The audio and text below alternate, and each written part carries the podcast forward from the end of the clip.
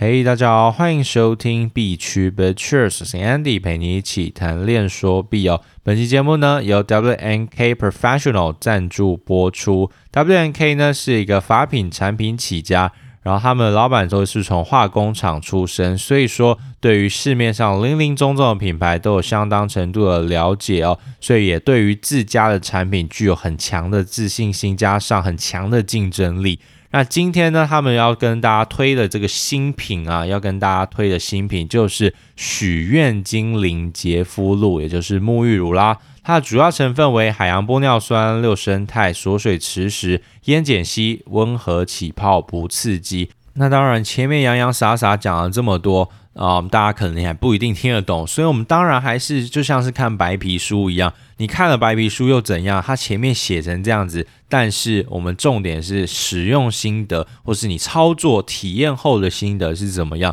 啊？当然呢，我自己在五六个钟头前面有先测试了，然后跟体验过，呃，因为我自己本身对这个啊、就是洗澡、沐浴、清洁方面就会比较重视，因为我喜欢。啊、就是在洗澡的过程会让我很放松，因为像现在你可能因为我现在常常在要准备一些像节目的内容，或者你每天会看盘，然后加上这个 blockchain 的这个市场里面又是七天二十四小时不关机，然后你在 crypto 市场里面也是不关机，所以很多东西你感觉好像。哦，你少了，你少看了一个钟头，甚至少看了什么多久，你马上你就跟不上了。所以说，你要准备非常多大量的文献跟资料来去产出新的内容。当一个创作者，我觉得必须要有的就是，就是你要一直不断的追寻热点，加上这个市场又跟很多其他的，连甚至连股市那些都没有来的这么快哦。所以说呢，你在这种过程底下，很容易会去影响到你的思绪，然后加上看盘，你有时候会造成一个 FOMO 心态，或是心情会受到影响。所以我现在慢慢在调试中了，就是不要受到这些。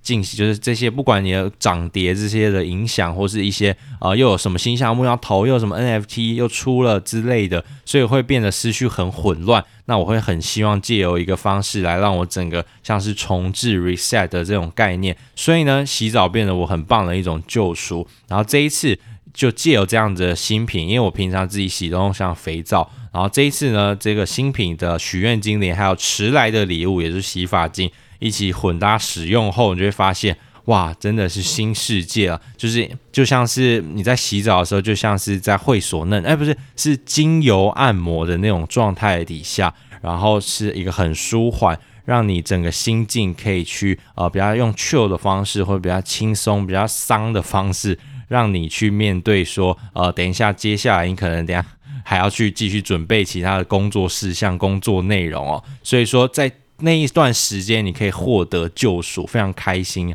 所以呢，推荐给各位。那想当然来到 B 区，总要放一下福利给你各位啊。所以单一呢是，单一价是五九九元，然后啊，满两件打九折，满三件八五折，满一千块可以免运。那两件呢，就是一零七九元新台币。那我知道在币圈人脑袋跟现在的一般人不太一样，所以我帮大家转换一下三十九 U。跟零点零一颗以太坊，诶，零点零一颗以太坊，大家好像就比较了解了，又不是在买 NFT，所以呢，也推荐给大家，然后记得要使用我在资讯栏放的币区专属链接哦，大家可以参考看看。今天呢，是我们项目介绍的第二十三集哦。要来跟大家分享的是这个 Nails Finance 连接真实世界资产所创建出来的 DeFi Lending Protocol。哎，我们常常说这个 Lending Lending，大家都知道嘛，是做借贷协议的。其实，在这个区块链里面这个领域啦，每一条不同的链。他们都必须要几个重点，第一个就是属于他们自己的这个稳定币，尽量是这种去中心化的，像是这个 MakerDAO，它就是在这以太坊上面创造了这个代。那代呢，怎么会有价值？因为这是凭空生出来的币，所以它后面就必须要一个抵押持仓的观念，抵押在仓，所以它背后会有一个合成资产的概念。我们说合成资产呢，就是用某一种有价值的东西去支撑可能没有价值的，像代就是他们无中生有，那它怎么去支？撑呢，就靠着以太坊去 cover 它。那如果这一集就是如果想要更多了解这个 MakerDAO 的，我们可以往前面的集数有介绍过。所以呢，它利用这个以太坊大家都公认有价值去进行抵押，然后超额抵押，然后所创建出来的这个代的代币，而且最高我记得是五十 percent，就是你拿价值一百美元的以太坊所拿出来的大概就五十元，因为它会有一个比率，就是让它进行要两百 percent 的超额抵押。所以呢，超额抵押往往是一把双面刃啊，就是。降低效率，因为你拿一百块，你只能借出五十块，是在呃真实世界金融里面是一个相对比较不合理的，加上降低使用效率就很辛苦，就没有太大意义。所以后面呢又创造出来有一个好像叫 Liquidity 吗？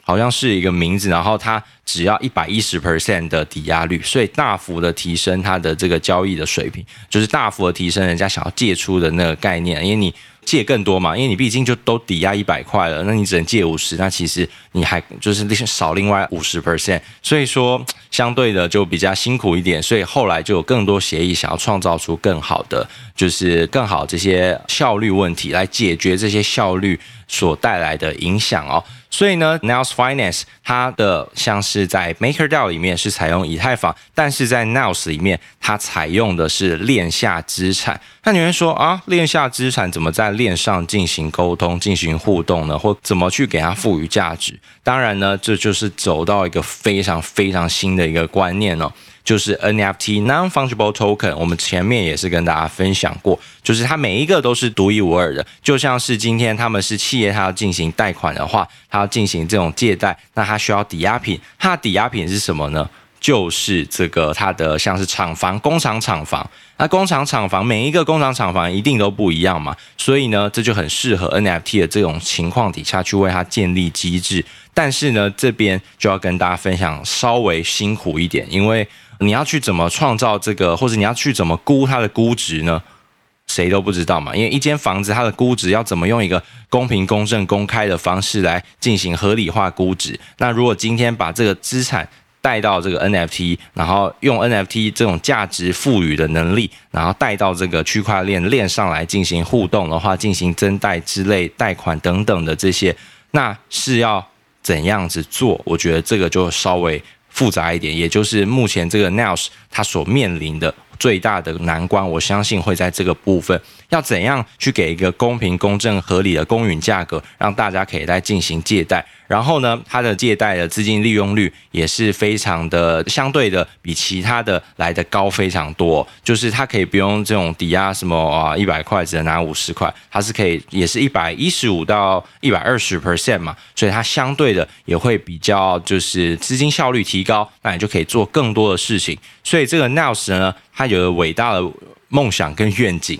到目前为止啊，因为毕竟它现在还没做出来，现在只有它的这个界面的设计，还有这个测试网有出来，告诉我们要去怎么去创造或怎么去抵押这样子的东西哦。但是目前它分为两个 protocol，这个形态呢，Naos 它里面有两种。第一个我来介绍一下啦，这个其实也是很有趣，这个。应该是很超脱现在传统金融市场的一个逻辑，就是你借钱，它还自动帮你还钱。那是什么呢？它把它叫做叫 formation 的一个合成资产收益 protocol。你也可以把它当做是一个流动性的 protocol。什么意思呢？就是你今天在这个 formation 里面的这一块，你去抵押贷 DAI，就是这个啊 MakerDAO 的去中心化美元稳定币，然后你把它带到这个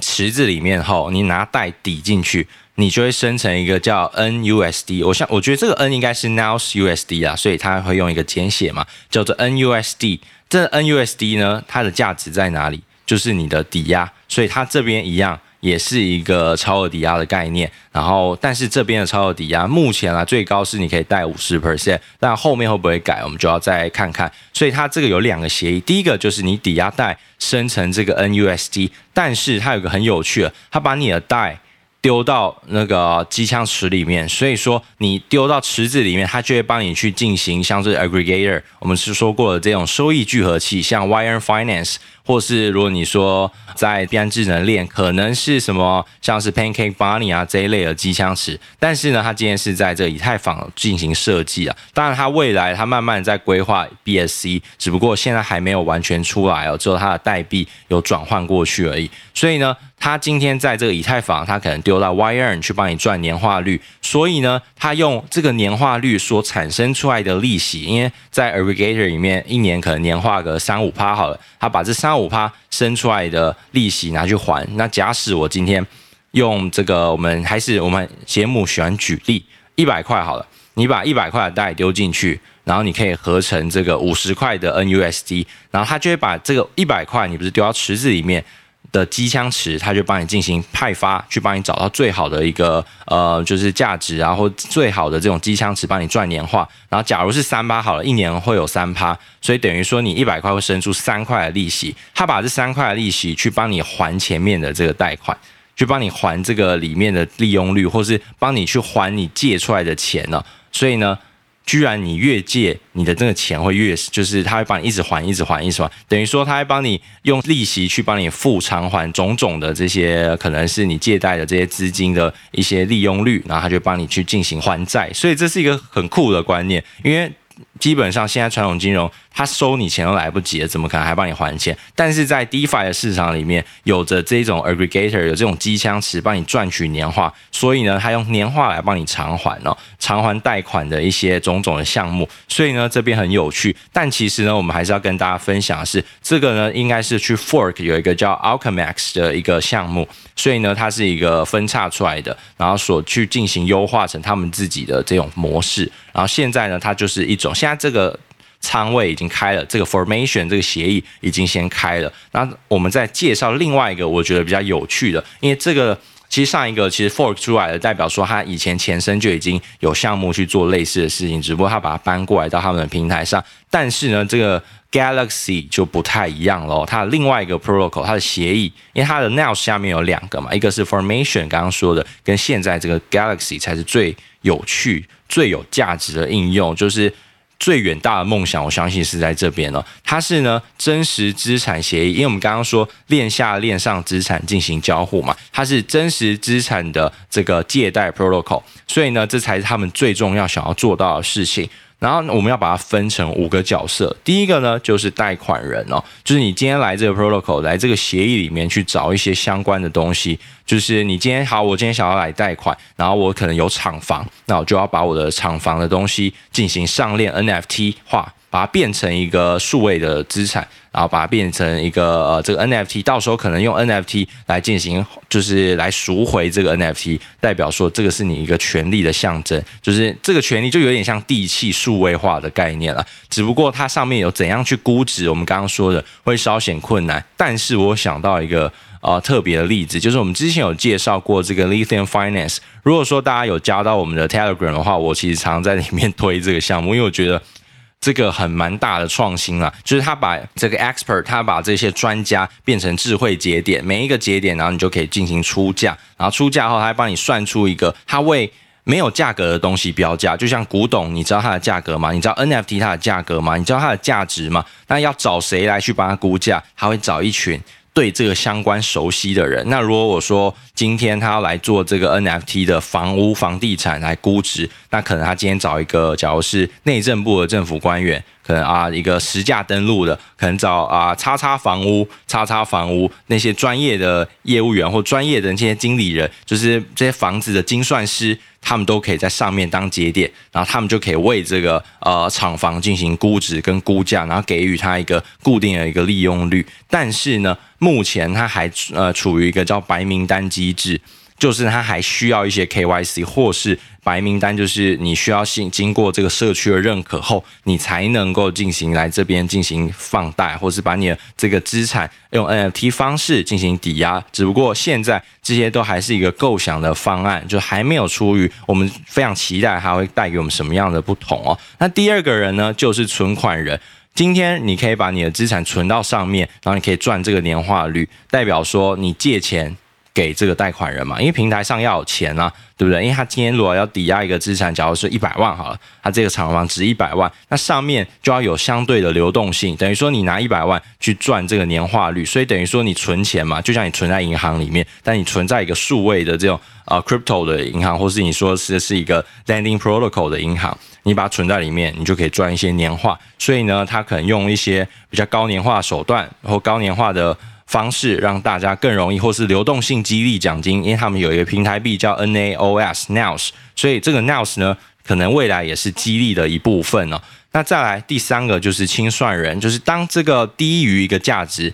低于它的标准后要来进行清算，所以呢，这就有点像我们刚刚说的以太坊。如果以太坊大暴跌，那贷可能低于这五十 percent 以下，它可能跌了六十 percent，那到五十五的时候，可能它就要开始进行清算了，就要把这些，因为它为了去支撑。代这个代币还是一比一的状态底下，那这样也一样啊，只不过今天把这个概念换成是 NFT，而且是可能是房子的 NFT，房子像地契一样，然后也会进行进行清算。那清算的话，那这个地契就是你的，这个 NFT 就是你的，那这个 NFT 就是就等于说代表。这个债权嘛，代表说这个房子就是被你当被那个主人翁当掉，然后他就到时候要跟你赎回之类的，叭叭叭。所以清算人也非常重要哦，要维护这个平台的和平，呃，维护这个平台的安全性，就是很重要的一个角色。第四个就是比较特别的，可能要信托，因为这个真实世界资产。要去怎么去进行媒合？因为你会说，那我 NFT 到时候我说，哎，你 NFT 被清算人清算掉，那我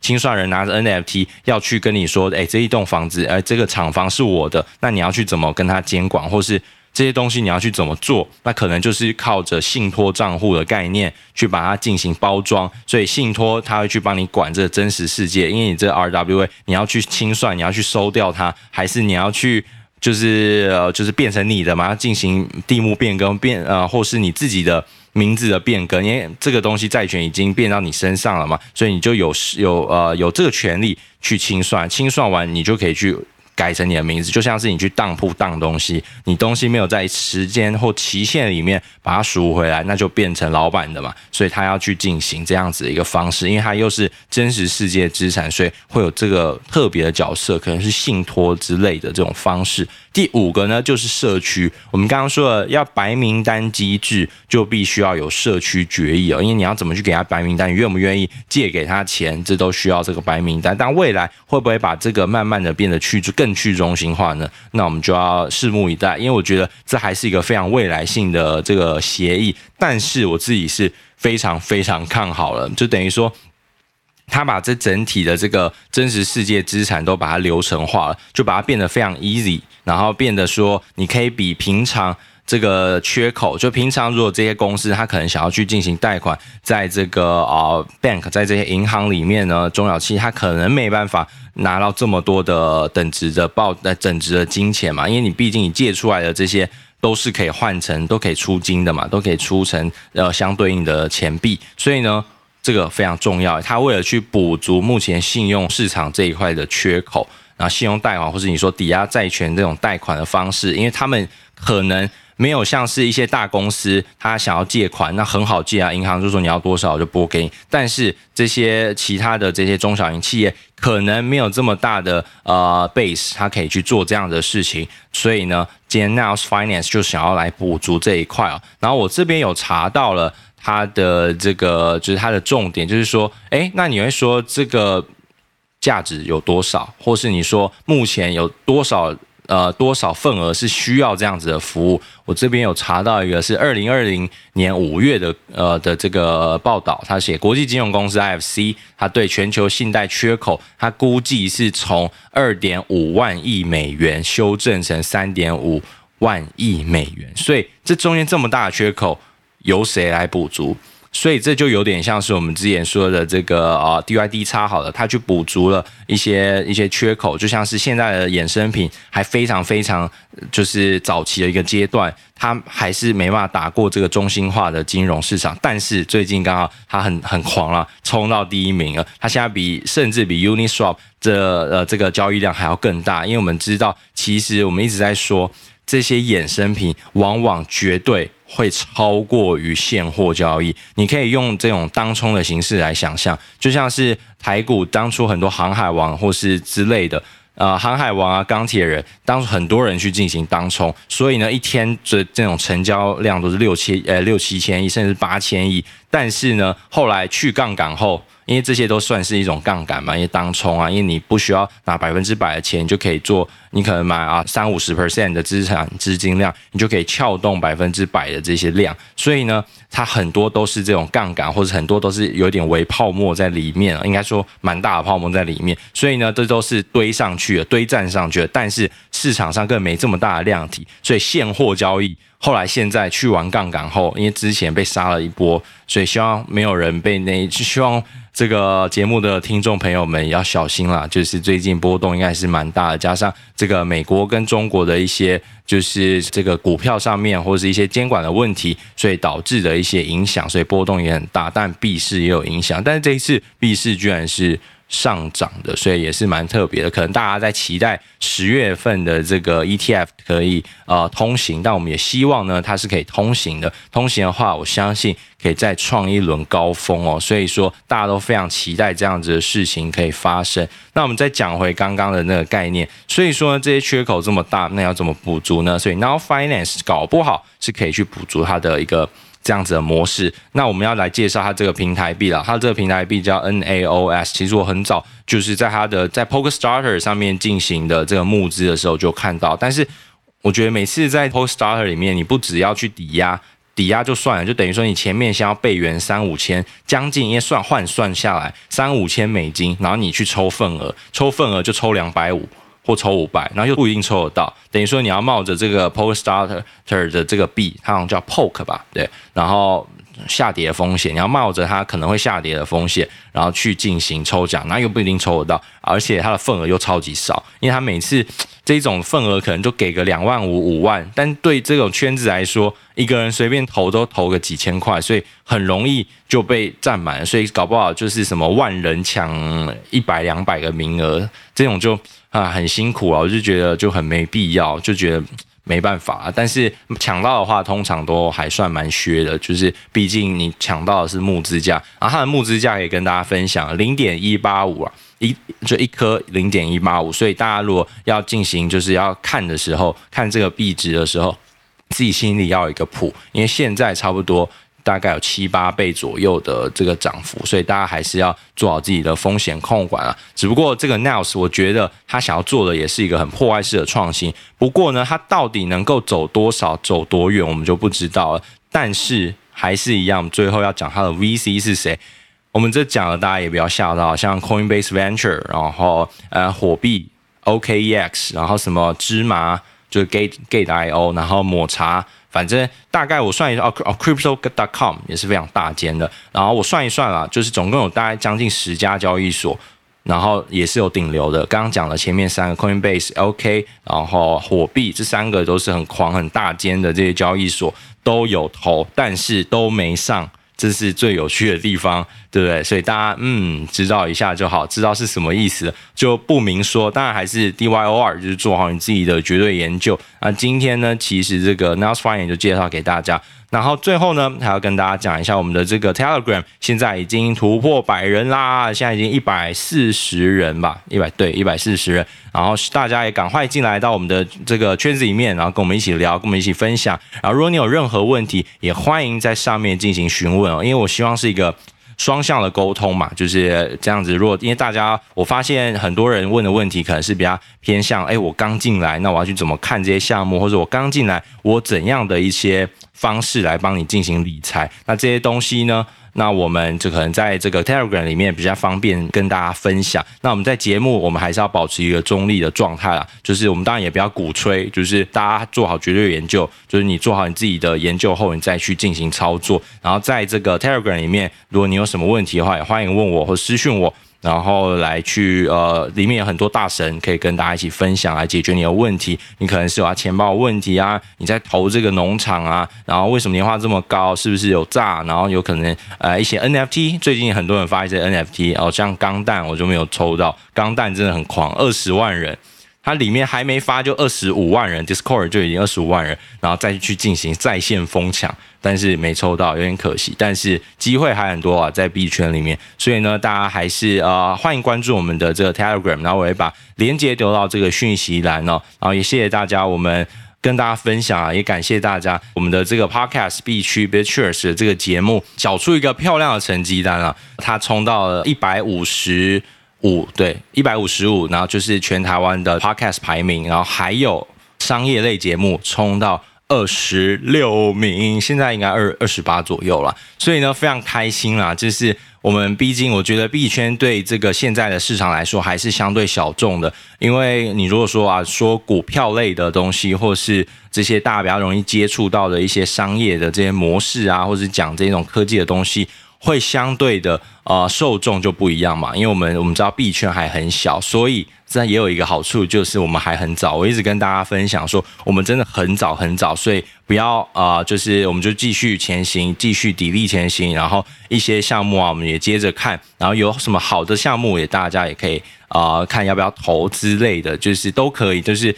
还有很多地方可以学习啊，因为这个领域还真的是非常非常新，所以希望可以在这边也是跟大家学习，然后也是跟大家做一个感谢啦。我们冲到前面，哎，真的是非常夸张哦。因为讲这个币圈的东西，真的是相对很小众，很小众。就像是这个讲股票的，一定肯定是人数多我们一百倍以上的，所以。非常开心，然后也感谢大家。那这一集呢，就先聊到这边了。我是 Andy，然后如果喜欢我的频道，欢迎按下 Follow，然后给我在这个啊、Apple Podcast 给我五星，然后帮我留言留言，帮我留言，因为留言会 pop 出来，会跳出来。然后你有任何问题，加到我们 Telegram，然后我帮大家解答。今天呢，先到这边喽，谢谢，拜拜。